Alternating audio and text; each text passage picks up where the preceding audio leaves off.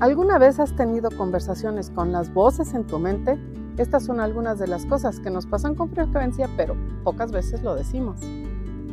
Pensamientos intrusivos, acelerados y catastróficos, esto se siente como estar atorados en una espiral de los peores escenarios y tener estos pensamientos obsesivos que parecen apoderarse de nosotros.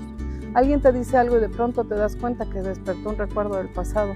Hasta te abstraes de la conversación y podemos experimentar regresiones. Esto es que una experiencia en el presente nos lleva de regreso a nuestro pasado y una voz más joven emerge en nuestros pensamientos.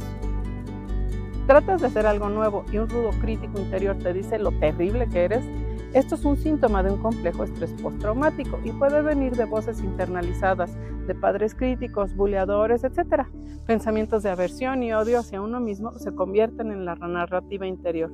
Cuando estás en una relación romántica y tienes pensamientos de rechazo o abandono, pensamientos de vergüenza basados en no ser lo suficientemente bueno, ser rechazado y traicionado, se presentan con frecuencia cuando hemos experimentado un trauma en nuestro desarrollo o problemas de apego.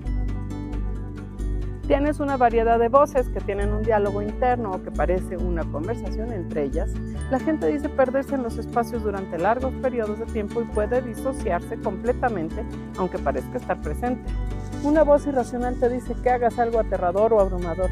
Patrones de pensamiento bizarros, irracionales o de ira pueden aparecer cuando el cuerpo está en un estado de lucha o huida, es decir, se siente amenazado. La gente tiende a tenerle mucho miedo a sus pensamientos y que esos pensamientos sean verdad o reflejen cómo son en realidad. Sin embargo, los pensamientos son una función normal de nuestra mente. Son disparos neuronales que ocurren dentro del cerebro. Son impulsivos y habituales. Por eso experimentamos los mismos pensamientos una y otra vez.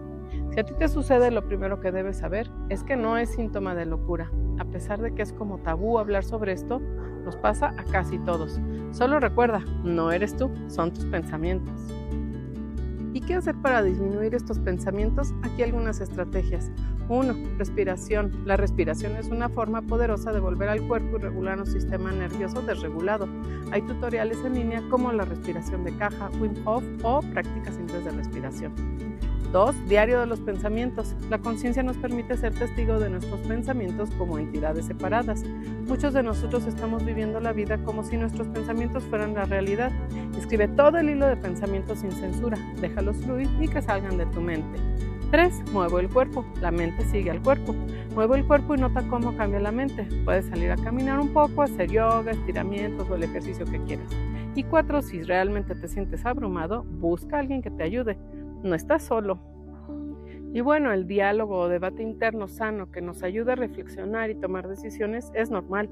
Solo debemos poner atención a la calidad de nuestros pensamientos. Y seguro, más de una vez hemos escuchado ese angelito interno enfrentarse al diablito, ¿o qué no?